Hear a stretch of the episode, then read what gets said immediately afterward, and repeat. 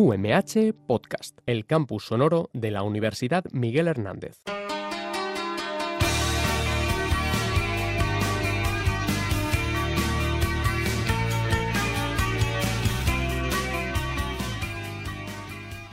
Buenos días y bienvenidos a su programa Salud y Bienestar a través de la alimentación, donde hablamos de todos los temas relacionados con los alimentos y cómo estos van a influir la salud y bienestar de los mismos. El día de hoy seguimos retransmitiendo a través de Instagram, eh, debido a que seguimos en el confinamiento y que eh, además em, bueno, pues este periodo de confinamiento, además de servirnos de reflexión, no solamente desde el punto de vista personal, profesional e intelectual, em, también influye y de una forma muy importante en cómo eh, afrontamos la alimentación. Em, tenemos infinidad de memes en los WhatsApps o en los grupos de Facebook o incluso de Instagram en el cual estamos eh, viendo cómo eh, hay un aumento, eh, ¿cómo se llama?, progresivo del, peso.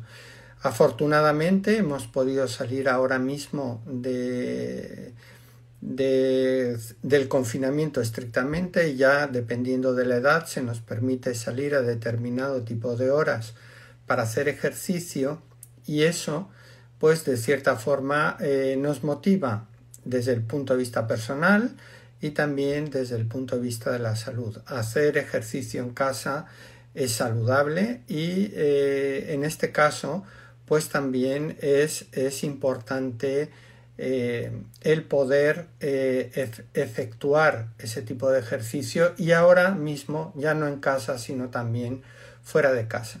Eh, desde luego, el día de ayer, desde el sábado y el domingo, había veces, dependiendo obviamente de la población en la que estuvieras, en la que, eh, vamos, no había visto yo tanta gente haciendo deporte como eh, tanto el sábado como el domingo. Me imagino que al igual que las compras compulsivas que llegamos a ver al inicio de la etapa de confinamiento, pues también esto se se irá viendo.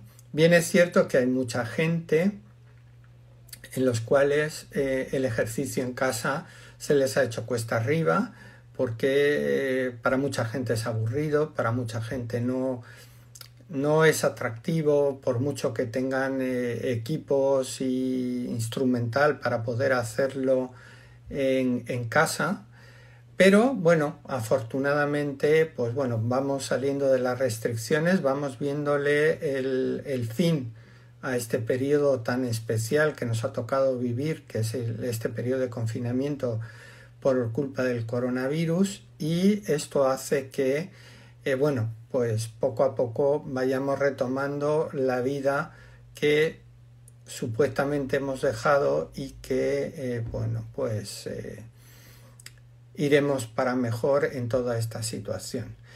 Pero eh, el día de hoy eh, sí que me gustaría hablar de, eh, de, varias cosas relacionadas con la alimentación. Está claro que las personas sanas pues no tienen ningún tipo de restricción, pueden comer prácticamente todo, todo con moderación haciendo ejercicio. Pero eh, dentro de la inmensa, disculpen, pero estamos aquí, no sé si, bueno, se supone que continuamos en directo. Eh, dentro de eh, la, inmensa mayoría de la población hay determinados grupos restringidos en cuanto a, a la alimentación. Dentro de esos grupos restringidos tenemos a las personas ostomizadas. Y el día de hoy vamos a eh, hablar de cómo les afecta este periodo de confinamiento a las personas ostomizadas. En primer lugar, mencionar que una persona ostomizada es aquella persona que por eh, distintos eh, procedimientos quirúrgicos eh, le han derivado la excreción de heces y orinas hacia el exterior, bien sea porque eh, han perdido eh, tramos de su intestino delgado, de intestino grueso, por patologías de las más distintas, desde cáncer, desde enfermedad inflamatoria intestinal, la enfermedad de Crohn, o bien también por lesiones, eh, pues por accidentes en los cuales, pues desgraciadamente, pues eh, en un asalto lo han apuñalado y le han roto el intestino, o por, por causa de una bala, o por un accidente laboral de que se han se le ha incrustado algún tipo de agente extraño en, los intestinos o bien pues por complicaciones en las operaciones. Eh, hay veces que pues cuando el cirujano eh, opera se encuentra que hay adherencias, que hay malformaciones, etcétera, y que, eh, que no se detectan previamente a la operación, pero que eh, una vez que están operando el riesgo del paciente está comprometido y entonces hay que directamente eh, estirpar eh, parte de los intestinos y por eso hace falta sacar las heces o la orina porque también puede ser renal. Y esto pues hace que se crea el estoma y eso ya es una persona ostomizada para que también nos volvamos a situar.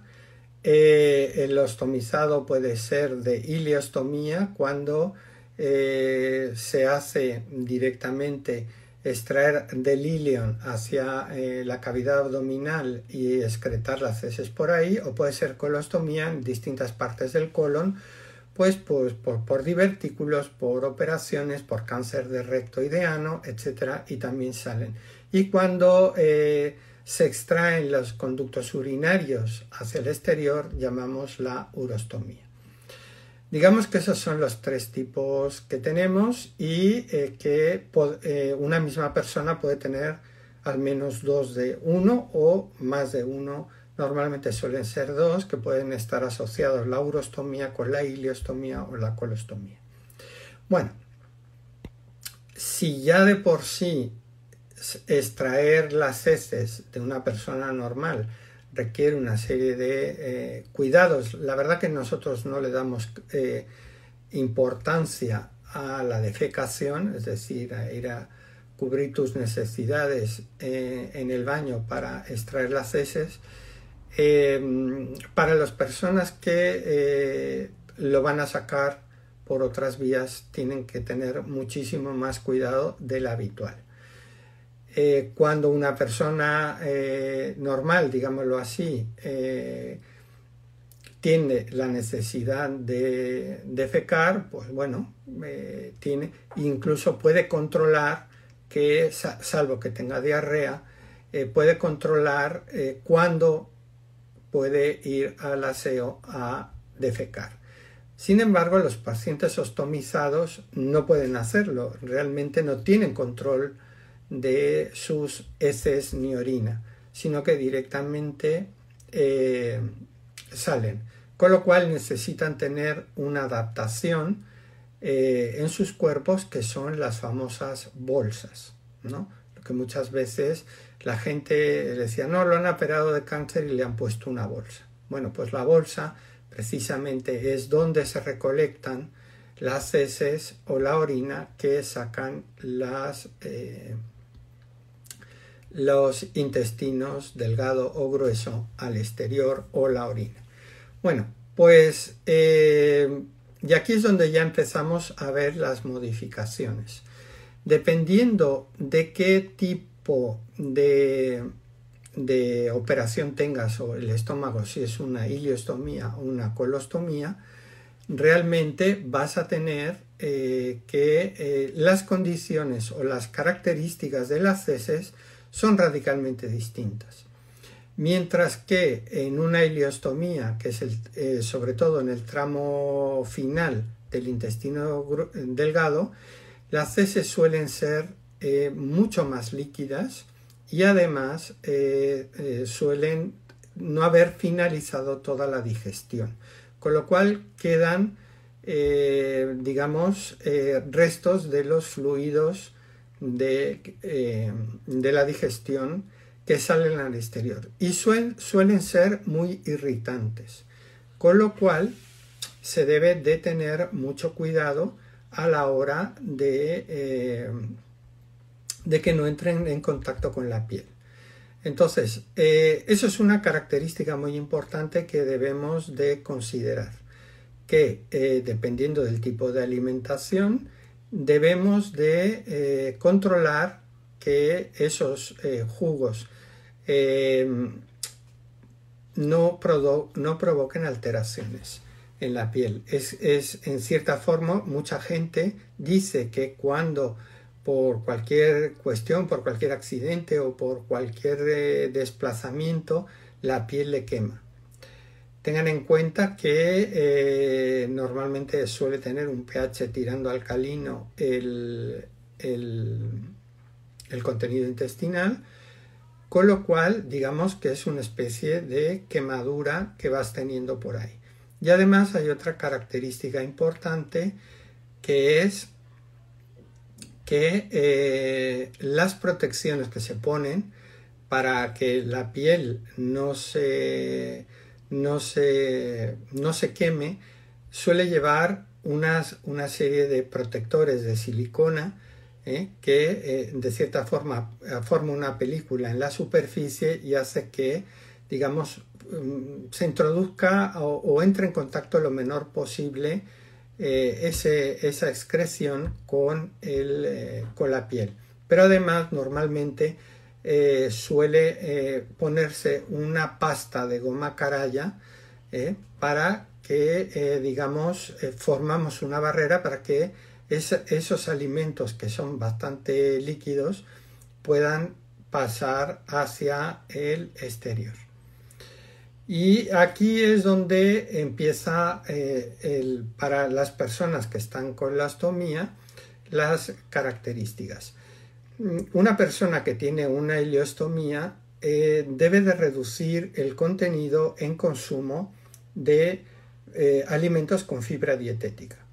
una persona con ileostomía debe de reducir el contenido de fibra dietética de frutas y verduras. ¿Por qué? Porque eh, la velocidad del tránsito intestinal se aumenta con el consumo de frutas y, eh, con la, por culpa de la fibra de las frutas y verduras. Es decir, que dura menos. Mm, tengan en cuenta que eh, en el intestino delgado es donde se absorbe la mayor cantidad de, de los nutrientes. Con lo cual, si nosotros aumentamos la velocidad del tránsito intestinal, lo que nosotros estamos haciendo es que disminuimos el tiempo de absorción de los nutrientes para un correcto desarrollo del organismo. ¿Qué pasa? Que eh, perdemos muchos nutrientes importantes, proteínas, vitaminas, eh, minerales, etcétera, que no son capaces de absorberse y que ya van a salir directamente a las heces.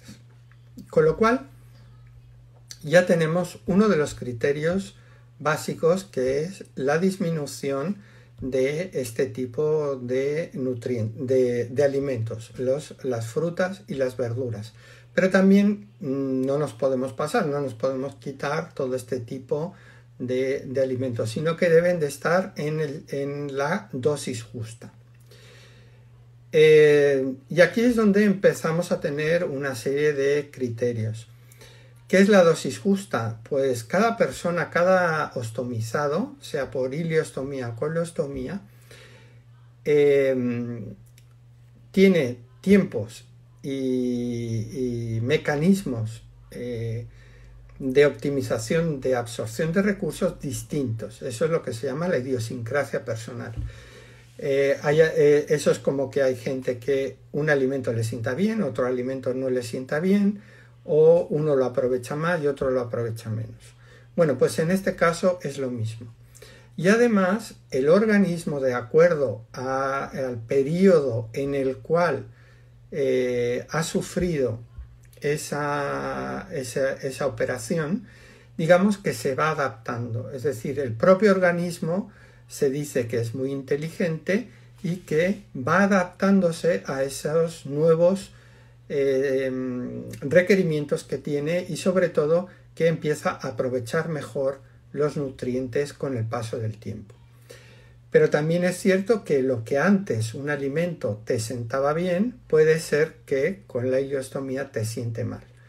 Eh, hay gente que, por ejemplo, pasa mucho, con, por ejemplo, con la lechuga, en el cual eh, hay gente que no ha tenido nunca problemas con el consumo de la lechuga, pero cuando está ileostomizado o colostomizado, la lechuga le produce muchas heces líquidas, con lo cual eso significa que el tránsito intestinal ha sido relativamente rápido y además le produce muchos gases. Tengan en cuenta que todos los gases que entren en la alimentación van a salir obviamente por, el estómago, con lo cual la bolsa que se recolecta eh, va a empezar a inflarse. Aquí eh, y eh, pues, con el consiguiente problema de, que pues el alien crece, es decir, la bolsa crece, es como si tuvieras un flotador o un salvavidas y entonces tienes que ir al aseo a eliminar ese aire, ese exceso de aire que, que tienes, ¿vale? Es por ello que todas las bebidas carbonatadas, sean refrescos como cerveza, no se aconsejen porque todo el, gas que se incorpore lo van a tener que expulsar. Entonces eh, es un contratiempo importante que eh, lo tienes. Y además hay una característica importante que si por un casual la gente no se percata, sobre todo en durmiendo, no se percata que el producto, perdón, la bolsa se ha, llenado de más, eh, digamos, la presión que hace hace que el soporte que va pegado a la piel se levante, con lo cual la duración de las bolsas eh, es este, menor y lo más importante es de que pueda haber fuga, es decir, llega un momento que hay una sobrepresión,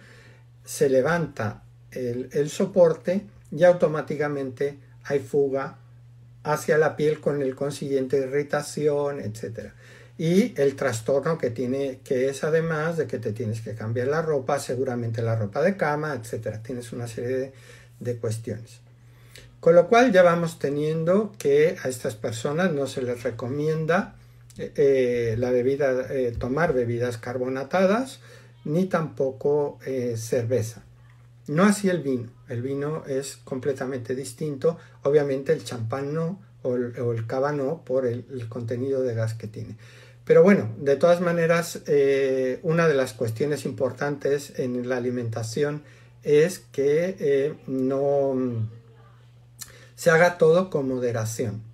Y entonces no hay alimentos prohibidos, sino que eh, lo que importa es la dosis. Y sobre todo en los, periodos, en los primeros periodos de adaptación, eh, tienes que ir como volviendo a que tu intestino o tus intestinos aprendan de nuevo eh, a, aprovechar los nutrientes mediante ese periodo de adaptación.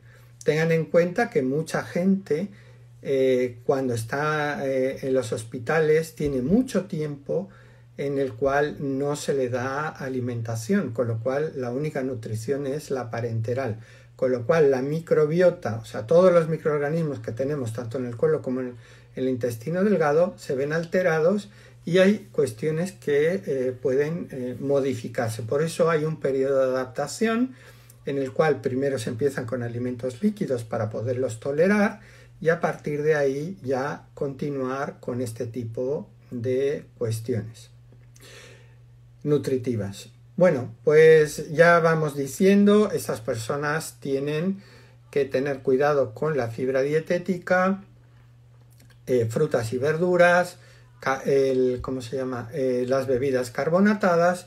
También en, muchos aspectos eh, tampoco eh, es muy aconsejable el consumo de café, porque el café para algunas personas tiene un efecto en cuanto a la velocidad del tránsito intestinal y también hace que las heces salgan líquidas.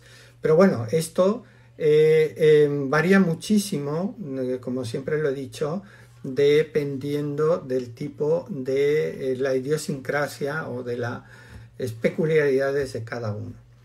Pero hay otra cuestión importante, y aquí es donde también va haciendo incidencia el, confinamiento, es que eh, las personas deben de masticar muy bien todos los alimentos que ingieren. Es una recomendación general, pero muchas veces no se le pone exactamente el, eh, no se hace la incidencia eh, de la masticación. Cuanto más mastiquemos, lo que estamos haciendo es eh, romper el alimento, hacerlo mucho más pequeño. Cuanto más pequeño es, mejor van a actuar los jugos gástricos en el estómago, todas las enzimas, eh, eh, sobre todo proteolíticas que tenemos en el estómago, pero también en el intestino delgado. Cuanto más superficie de contacto hay, las enzimas digestivas del, intestino delgado eh, actúan y pueden aprovechar mucho mejor todos los nutrientes que de la otra forma. Es decir, cuanto más eh, lo abramos y expongamos el alimento a la acción de las enzimas, mejor van a funcionar. Y eso es en, beneficio de todos los nutrientes que tú puedes ir absorbiendo eh, durante tu proceso digestivo. ¿Qué pasa cuando nosotros estamos nerviosos? Como puede ser el confinamiento. Se come mucho más rápido, con lo cual la masticación es menor, con lo cual hace que grandes trozos del alimento salgan por los estomas prácticamente sin o con muy pocas modificaciones eh, y aprovechamiento de ese alimento durante el tránsito intestinal. Si son muy grandes, o bueno, relativamente grandes, eh, el intestino los va a sacar relativamente rápido. Pero si son demasiado grandes porque hemos comido muy, este, muy, muy apresuradamente y hemos tragado más que comido, o sea, que masticado, puede llegar a haber obturaciones. Es decir, es un trozo, eso es como una tubería, el intestino es una tubería. Si, le pon, si a una tubería le, metemos una piedra, pues eh, llegará un momento que esa tubería se obstruya, se atasque. Y eso es una obturación. Y eso nos puede pasar con muchísimos alimentos. Es decir, si no masticamos adecuadamente, lo podemos hacer. Además, hay otra cuestión importante eh, e, en, ese tipo de cuestiones. Si hay una obturación, pues eh, tienen que sacártelo de alguna forma. Eh, bien con laxantes o, mm, o, bien, pues en algunos casos graves, a través de otra cirugía. Entonces hay que tener mucho, mucho cuidado en ese tipo de cuestiones a la hora de ir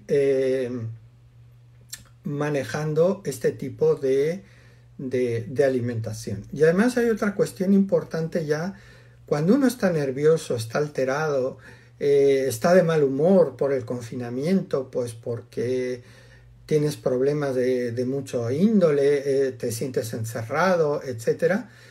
Mm, el sudor incluso cambia, la composición del sudor cambia.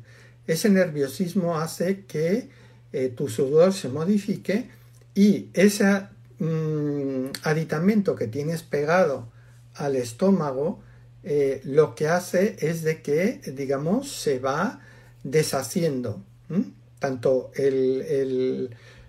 las coberturas de silicona como la goma caraya se van como hidrolizando, se van rompiendo, con lo cual es muy fácil que se tengan fugas por culpa del nerviosismo. Eh, también muchos de los pacientes con ileostomía o colostomía cuando tienen, pues por cuestiones laborales, tienen que enfrentarse a algún tipo de, situación, de cualquier tipo o índole. Em, la mayoría de ellos eh, informa, o, sobre todo a, sus eh, estomaterapeutas, o dentro de los distintos grupos y asociaciones que tenemos en, la, en, la, en, el territorio nacional, eh, de que eh, las bolsas le duran muy poco. Entonces hay veces que la gente tiene que cambiarse ese aditamento tres o cuatro veces al día.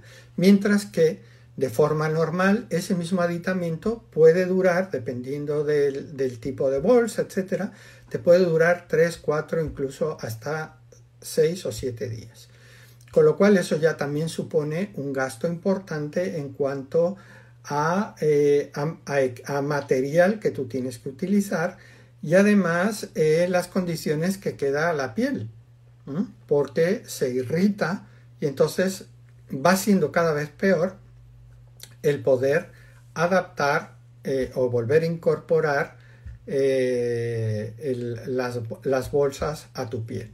Y eso hace que, eh, digamos, sea una pescadilla que se muerte la cola, un círculo en el cual eh, se me cae la bolsa, tengo irritación, la irritación me genera que la, que la piel esté irritada, cuando yo pongo los aditamentos no pegan bien, se me vuelve a caer y otra vez estás en un círculo vicioso, ¿no? Y eso también es muy importante para este tipo de de personas. Es decir, el nerviosismo más aparte la ingesta de alimentos, el tipo de ingesta de alimentos que tú comes, la cantidad que tú comes, ¿eh? todo eso hace importante. Otra cuestión eh, también en cuanto a la alimentación que se me olvidó comentar son las legumbres. Las legumbres en general producen flatulencia. Entonces, es muy importante que en este tipo de casos y para este tipo de personas, que el consumo de, eh, legumbres sea limitado, sean guisantes, sean garbanzos, sean alubias, sean lentejas. Y también lo mismo, dependiendo del tipo de producto o de alimento que se consuma, pueden tener más o menos eh, em, más o menos incidencia en este tipo de alimentación. Eh, ¿Tiempos difíciles para todos el coronavirus? Sí. Para los ostomizados también.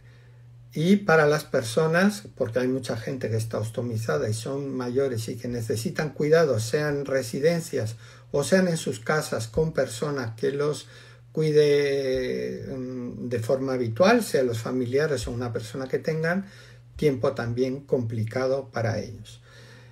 Cuanto mejor conozcamos el coronavirus y los efectos que tienen en la salud de todos nosotros, mucho mejor vamos a tener eh, o a superar esta crisis tan grave que tenemos ahora mismo por causa del coronavirus. Estamos sobresaturados de información por un lado, pero hay grupos de la población en las cuales no hay una información muy adecuada con respecto a eh, cómo influye este, este, virus en, su salud y cómo puede afectar también en su bienestar.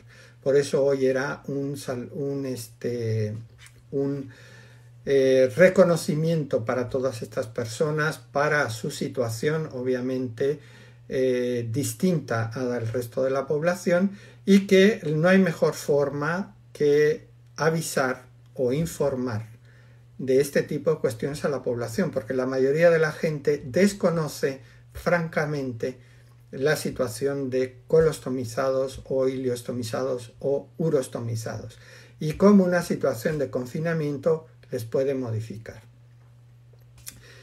Bueno, nos estamos ya acercando a la finalización del programa y eh, también me gustaría eh, dar el pésame a la Asociación de Ostomizados de Castilla-La Mancha por la pérdida de uno de sus fundadores, que es de Enos Pastrana, un líder en la sección de eh, ostomizados a nivel nacional. así como también a la colaboración para la realización de este programa de las distintas asociaciones de ostomizados de España, Ostomizados España, eh, Ostomizados en Positivo, eh, AOMUR, Asociación de Ostomizados de Murcia, eh, las experiencias de David, eh, que también es otra, otra referencia a nivel nacional, y también a, la Asociación de Ostomizados de Castilla-La Mancha. A todos ellos muchas gracias por dar soporte a esta, a esta charla y esta información y eh, mandarlos nuestro ánimo de, para que eh, este periodo de confinamiento que parece que ya va, vamos viéndole la salida a todos nosotros, eh, pues pueda contribuir a mejorar la calidad de vida, la salud y el bienestar de todos ellos. Muchas gracias y a todos los que me han seguido, muchas gracias. No los puedo saludar desde aquí pero muchas gracias por eh, su atención y nos veremos en la siguiente emisión de salud y bienestar a través de la alimentación.